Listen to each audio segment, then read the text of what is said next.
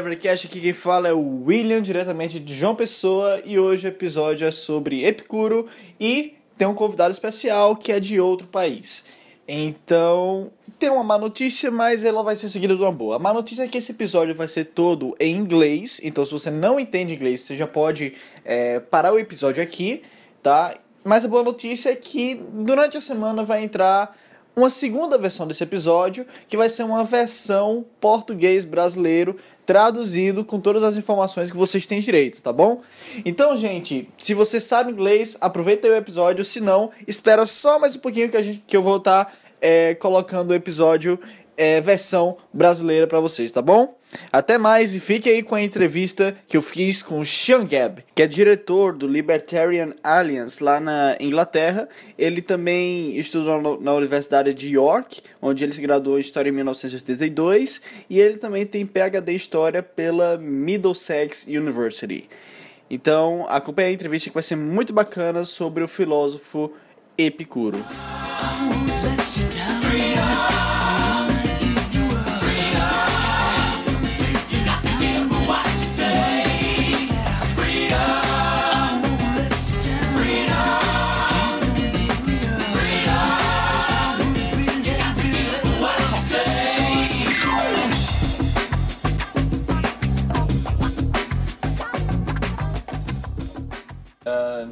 Gabb, welcome to my show, and it is very. Uh, I'm very glad to have you here. It is my first interview with some uh, with a person that lives in in other countries. So uh, I apologize for my English if I know I'm not very very good in, in English, but I, I, I am trying here. So welcome to the show. Thank you very much. Um, Sean, Epicurus was a philosopher that you think that the libertarians should pay attention. Uh, in fact, you say in your article that, quote, when classical liberals and libertarians discuss the intellectual roots of their ideas, they are quick to cite Aristotle and Aquinas. It would show justice if Epicurus could be even could be given at least equal place of honor. I think that the majority of the libertarians doesn't even heard about the Epicurean philosophy. So let's start with the basic. Who was Epicurus and how we know about him? Very well. Epicurus was a Greek philosopher. He was born in the year 341 BC. He died in the year 270 BC. That means that he was about 71 when he died. Um, his life straddles what historians call the classical and the Hellenistic ages of Greece. Um, when he was, in the year that he was born, um, classical Greece, as it was known to Thucydides and Herodotus, still very much exist. Um, in the year that he was born, Plato had been dead for six years, Aristotle was 43 and Alexander the Great was only 15. Um, at the time, um, gr- the Greek world was bounded to the east by the decaying but still powerful Persian Empire, to the north by the Kingdom of Macedon, which had not yet um, significantly flexed its muscles, and to the east, so, sorry, to the west Rome was a small city state, permanently at war with its neighbours, and almost unknown in the Greek world. Yet, uh, 71 years after his birth, in the year of his death, um, the Romans were the masters of Italy. Six years after his death, they began the first of their three big wars against Carthage. Um, which with another century would make them supreme in the Mediterranean world. Um, Alexander the Great, in the year of Epicurus' death, had been dead for 53 years. Um, the world had been completely reshaped, or rather, the Greek world had been completely reshaped by the time Epicurus died. Uh, this, I'd forgive me, ideas are important in themselves. It doesn't matter who first states them. It doesn't matter where they are stated or when they are stated. Ideas exist in the abstract and are to be considered in the abstract, although, of course, they are to be applied to specific times and places. But this reservation being made, uh, Epicurus lived at a time which was unusually fruitful for the propagation of what we can call Epicurean ideas. So I've told you who Epicurus was and when he lived and the significance of his age. All right. And how we know about Epicurus? Uh, what is the sources? We are perhaps rather unfortunate where Epicurus is concerned. We have nearly everything that Plato wrote. We have a great deal of what Aristotle wrote. Um, mind you, Aristotle would not be terribly pleased by what has survived. Um, Aristotle in antiquity uh, was praised and hoped that his name would survive on the basis of his um, formal philosophical writings. These have almost entirely disappeared, and what we do have of Aristotle are his lecture notes, which are of unmentionable value, but Aristotle himself would not perhaps have been quite so proud of them. But whatever the case, we have a great deal of Aristotle. Um, but w- when you turn to Epicurus, he was an extraordinarily prolific writer. He wrote something like 300 books. Epicurus was almost as prolific as Karl Marx. He, he was a man of enormous industry. And yet, all we have left of what Epicurus wrote himself is three short letters which were reproduced um, in a, a, short biography written by Diogenes Laertius, a Greek philosopher of the second or third century AD. Uh, so we have almost nothing directly from Epicurus. We do have a long poem in Latin by Lucretius, De Rerum Natura, or uh, Concerning the Nature of Things, which seeks to express Epicurean physics in verse, does so very well. But um, that is an authoritative statement, we think. We're not entirely sure if it was authoritative. That is an authoritative statement of his physics, of his ethics, of his philosophy of mind, of his epistemology.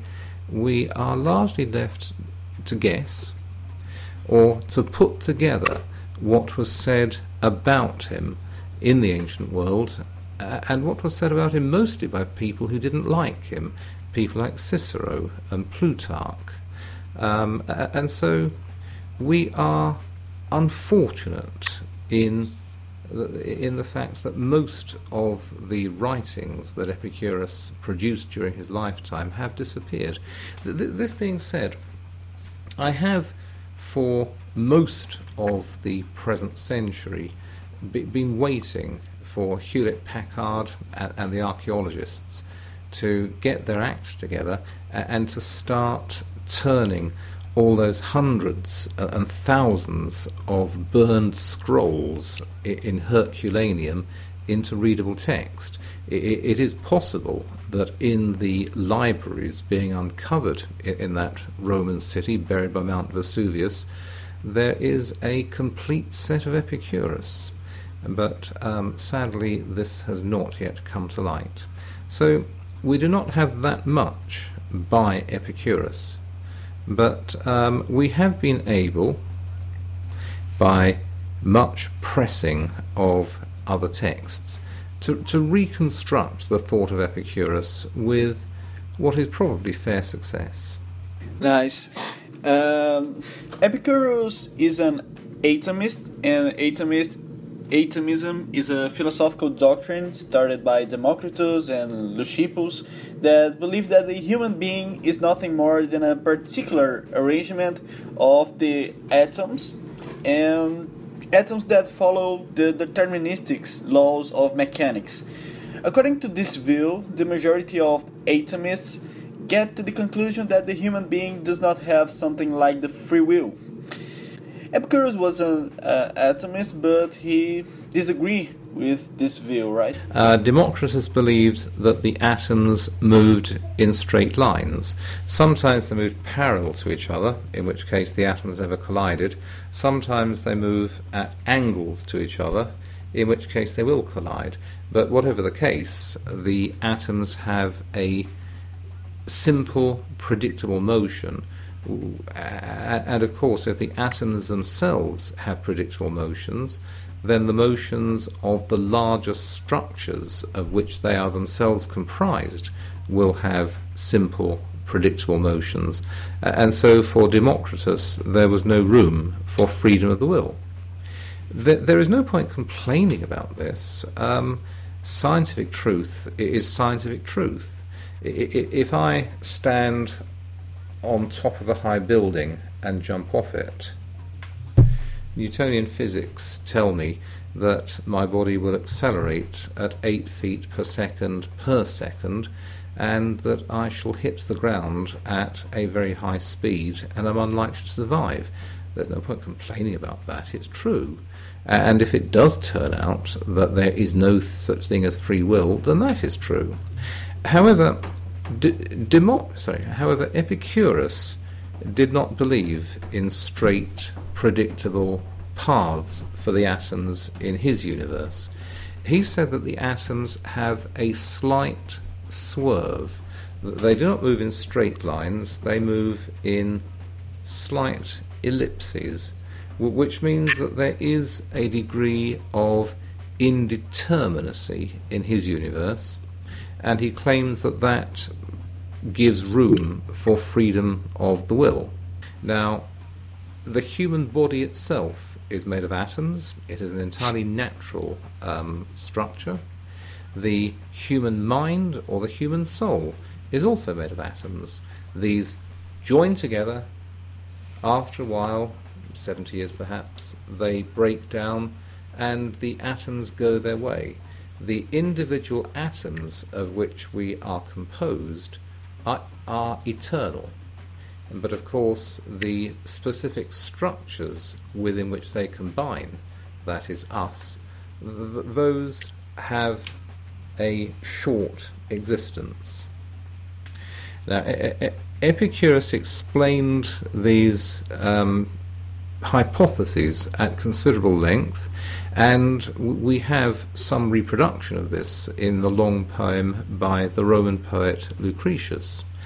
And one of the purposes, or perhaps the whole purpose, of the atomic hypothesis, as far as Epicurus was concerned, was not that it is true, and it does appear to be largely true, so it is a remarkable achievement for a civilization which had none of our measuring tools, no microscopes, no telescopes, no almost infinitely accurate scales. Uh, it, it is a remarkable achievement for Greek civilization to have come up with, the, with, with an atomic hypothesis.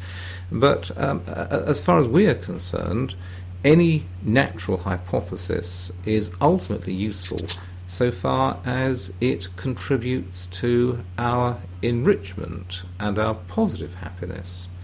Uh, uh, and so, for example, somebody discovers that quartz will vibrate when an electric charge is applied to it.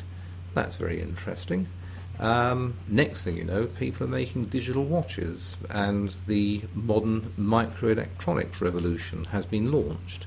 So, so that for us is the purpose of science. It is to improve our lives by taking direct control over natural forces. Where Epicurus was concerned, the function of the atomic hypothesis was to make us happy in a negative sense. And the negative sense is that people have always been scared of death, and perhaps worse than that, they've been scared of what will happen to them after death. The, the, the idea that if you do something that may not in itself seem terribly bad, but which is denounced as bad by the priests, you will burn in everlasting torment after your death, can give rise to a great deal of mental pain. And what Epicurus was seeking to do with his physics was to banish fear of death and fear of punishment after death. Uh, the human body is a natural construct. It is made of atoms. The, the atoms come together for a limited time. They, they disperse. They go their separate way. The soul is made of atoms in exactly the same way. Uh, and so after you're dead, your body and your soul break up. They disperse. The atoms are immortal. Your particular form is limited by time. And because the atomic hypothesis has such enormous explanatory power, there, there is no need to look for divine explanations. Uh, and so for Epicurus, the purpose of that atomic hypothesis was to free people from the terror of death and from terror of being punished after their death by vengeful gods. Uh, no, I only uh, ask you uh, why Epicurus doesn't like politics, and he he advised colleagues to not participate and uh, keep calm, keep your home, and don't involve yourself with politics. We are not entirely sure what Epicurus meant by this, um, because I keep on saying his own writings have mostly vanished for the moment. Uh, however, Diogenes Laertius explains it.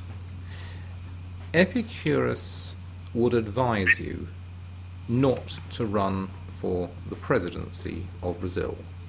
He would advise you not to try getting yourself elected to Congress, not to try, not to spend your life sitting in rooms making political deals. And the reason for that is that it is extremely unlikely to make you happy. And the main effect of what you're doing is most likely to make other people unhappy. This does not mean, however, that you should withdraw entirely from politics. You should, if asked, offer advice to the authorities. If the authorities come to you and ask for your advice, on how to reform Brazilian company law or the Brazilian law of contract or the criminal code. And if you happen to have specialized knowledge in these areas, then it is your right and it is your duty uh, to give the advice that is sought. Uh, Epicurus is not saying, and I'll, I'll, repeat myself here, Epicurus is not saying that you should withdraw into your own little shell.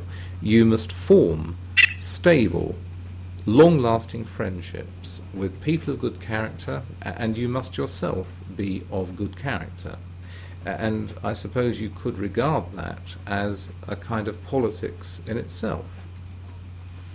Epicurus had his own community in Athens, based in a garden. He admitted slaves, he admitted women, he admitted people of all qualities. And uh, these people contributed to the common needs of that community, uh, and there was a management of the community. Epicurus was the prince of his own little state, you, you might care to say, within Athens. Uh, and so Epicurus does not say do not, under any circumstances, try to improve the condition of your fellow man. He simply said, do not waste your life with politics in the formal sense. Nice. So uh, we can talk about Epicurus. Um, can we say that Epicurus was a voice for liberty in that times? Because when we hear uh, Aristotle de- defending slavery in, in, in some sense, or Plato and her top-down uh, society approach. And how, can we say that Epicurus was a voice for liberty in this, in this sense? We can say that Epicurus was a voice for liberty, not in the sense that he, so far as I can tell, not in the sense that he published books arguing that slavery was immoral and should be abolished, not, not in the sense of arguing for a complete reconstruction of society. Um, however, it does seem that Epicurus believed in human equality. He, he didn't see any fundamental difference between slaves and free, between men and women, or between Greeks and non Greeks. He regarded himself as a citizen of the world and as the equal of everybody else in that world.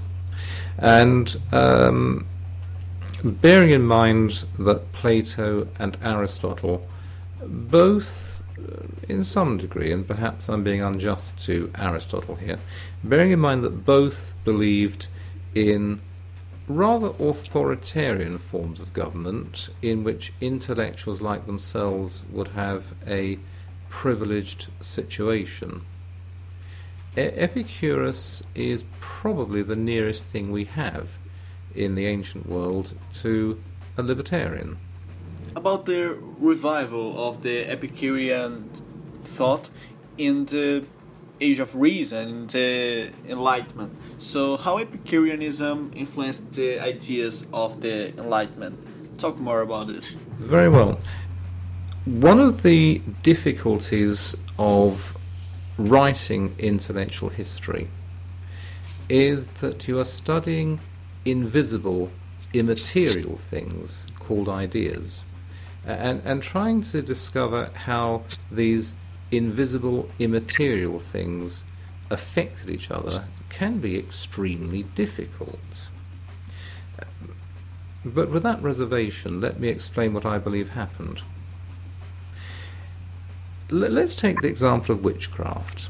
Now, at the beginning of the 17th century, around 1600, almost every educated man in Europe believed in witchcraft. There were laws against witchcraft, and, and these laws were strictly enforced. Hundreds, indeed thousands, of men and women in England, Scotland, France, uh, and other European countries and territories were put to death for the crime of having communion with the devil and other evil spirits. By the year 1700, this belief had vanished among the educated classes. It, it still continued among the poorer, uneducated classes, but certainly by 1700, no educated man, if he wanted to be taken seriously, would dare stand up in public and affirm the existence of witches and of witchcraft. And during that century, between 1600 and 1700, one in, in one place after another, first in France, then in England, then in other territories in Western Europe, the witchcraft laws were either repealed or they ceased to be enforced.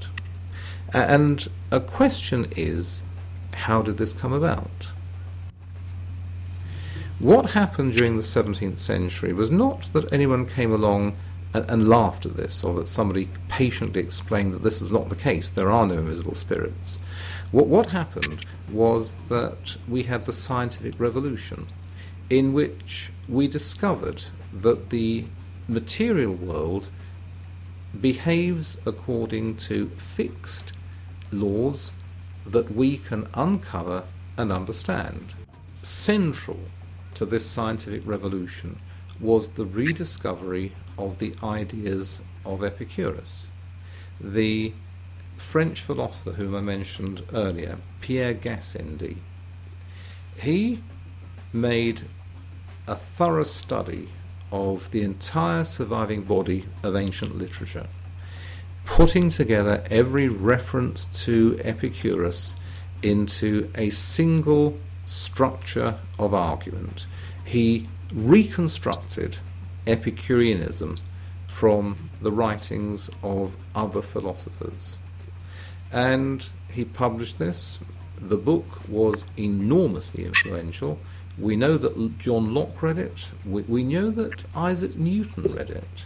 And there is a great deal of evidence that by the 70, that by the 1660s, forgive me, by the 1660s, many scientists had accepted the Epicurean atomic hypothesis as a good working explanation of how the universe worked. Indeed, if you look at Newton's, if you look at Newtonian physics, it, it talks of matter. It doesn't talk of motion necessarily, it talks of force. Uh, and later on, we begin to talk about energy. But Newtonian physics, uh, or, or the physics that we derived from Isaac Newton, are very obviously influenced by Epicurus. The only serious innovation that there were two innovations that Newton made. The first was the, the use of mathematics to express the various hypotheses or laws of motion. The second was the idea of action at a distance. That, that for example, the moon goes round the earth not because there is a, a an invisible bar connecting those two objects to each other, and not because angels are pushing the objects in a particular direction. For Newton, uh, the reason that the moon goes around the Earth, or the moon and the Earth go around each other to some extent, is because of gravity. Um, that plus the mathematics is what Newton added to Epicureanism. For the rest, modern physics is very largely a case of applied Epicureanism. Uh, and so I would not like to say that Epicurus is entirely responsible for the scientific revolution and for the European Enlightenment, but I find it very persuasive that Epicurus had an influence on, on, on that intellectual movement in the 17th and in the 18th century. In your article about Epicurus that you have in your website Libertarian Alliance, you did the article called Epicurus, Father of the Enlightenment. You talked about a kind of social contract theory.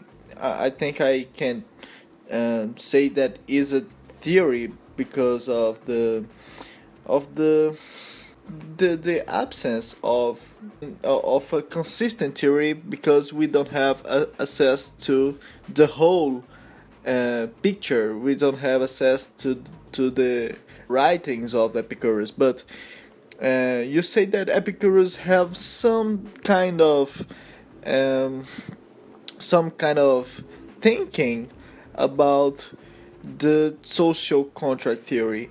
So can you can you talk talk more about this? Epicurus had many of the strengths and many of the weaknesses of any other utilitarian philosopher.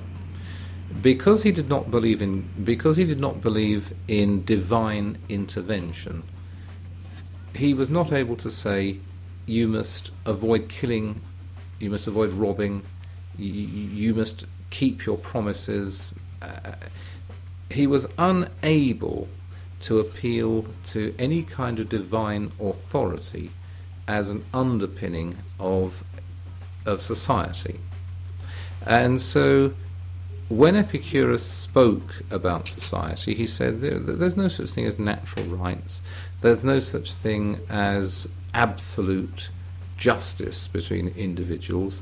There are simply shifting patterns of self interest um, and provisional agreements between individuals over how they will proceed. And we're not able to go beyond that with any certainty, but I will go beyond it myself uh, and say that um, for Epicurus, society rested on a social contract between its members. You enter into a society and you agree to behave in certain ways, uh, and these ways involve respecting the lives, liberties, and properties of other members, in return for having your life, liberty, and property respected by those other members. Um, in this sense, Epicurus is much the same as John Locke or any of the other um, social contract philosophers. The weakness of um, the social contractarians, the weakness of the utilitarians, is that there is no sanction. For example, we are together in a room, nobody is watching us. What I could do is give you an invisible and an untraceable poison which will kill you immediately, and I can then take your wristwatch away from you. It would give me a great deal of pleasure to take your wristwatch, and there is no way that I shall ever be brought to justice for having murdered you. You ask Epicurus, indeed you ask Jeremy Bentham, why should I not do this? Why should I not, why should I not kill you and take your wristwatch? I shall never be caught, I shall never be punished, and your wristwatch would bring me a great deal of pleasure. And we do know that Epicurus said, Oh, people who do such things um, are punished in their own minds. They are unhappy and they have guilty consciences for the rest of their lives. Well, in some cases that may well be true. It's just that I'm afraid there are so many there are so many examples out there, quite openly on the record, of people who committed those awful crimes and, and died very peacefully in their beds without ever, to our knowledge, having been troubled by feelings of guilt. Uh, and so the idea that uh, crime is its own punishment is not terribly convincing. Th- that is a weakness of Epicurus and is a weakness of uh, most other philosophers in that school. Nice. Uh, I think that we have two lines of tradition in the liberal thought. In one line, you have the utilitarian tradition with personalities like Jeremy Bentham and John Stuart Mill, John Mill, and Friedrich Hayek, uh, Milton Friedman, and Ludwig von Mises. And in the other line of the liberal thought tradition, we have uh, characters like uh, Lysander Spooner, Murray Rothbard, and so on. So I think that if we will put Epicurus in one of these lines, we will put we will put him as influencing the line of the utilitarian approach to the to the libertarian thought because Epicurus was a hedonistic philosopher, right? And utilitarianism is a social hedonistic philosophy. Is hedonism applied to the social, right? Yes. Um, now, obviously, if you ask me to make a judgment between the natural right tradition and the utilitarian tradition, I would be very reluctant to get involved in that kind of debate because I am fundamentally an English classical liberal. I am an empiricist and a utilitarian and an Epicurean. I accept that there are weaknesses in that position, but I am completely unconvinced by the natural rights tradition. I, I respect it. I, I would. Uh, many of my best friends are Aristotelians of one kind or another, but I am not myself an Aristotelian. All right, um, Sean. A, a last question, okay? A lot of liberal thinkers like G.S. Mill, Humboldt, or even Ayn Rand praises the achievement of the individual's highest purpose uh, if all of us will search the maximum avoidance of pain, we should avoid the maximum of risk to getting in pain.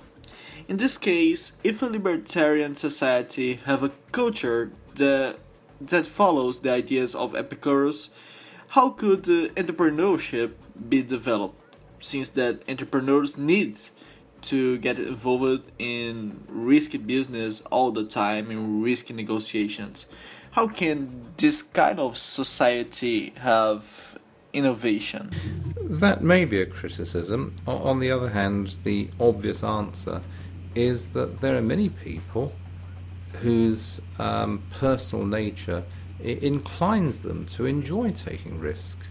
Uh, if I could take a very controversial example of such a person, there is Donald Trump.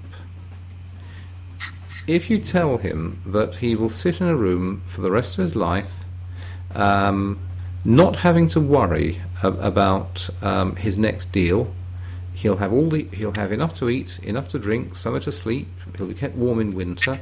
He will be looked after all of his bodily wants will be provided for him, he would look you in the face and ask for a revolver so he could blow his brains out because that is not what makes Donald Trump happy. What makes Donald Trump happy is starting businesses. And many of these businesses fail, for which his opponents most unreasonably laugh at him.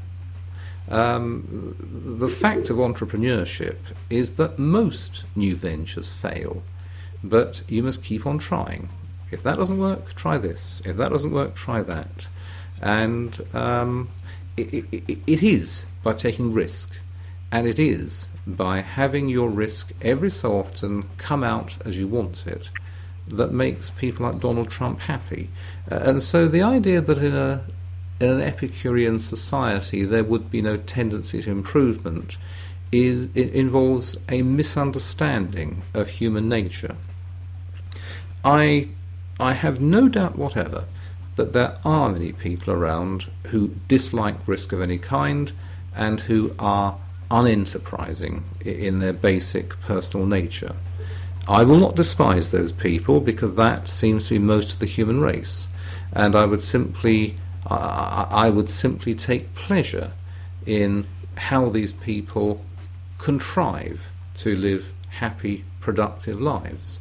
At the same time, there will always be a minority of people who enjoy taking risks. And in a properly functioning society, such as our own is, I suppose, these risk taking individuals contribute enormously to the happiness of everybody else, even those of us who do not like taking risks. Epicurus did not himself like risk, but I think he would have respected the natures of those people who did like risk.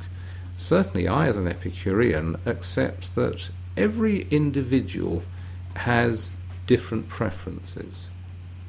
And there are many things that people do that would bring me no pleasure whatever. I, I don't like drinking very much. Um, I don't inject drugs.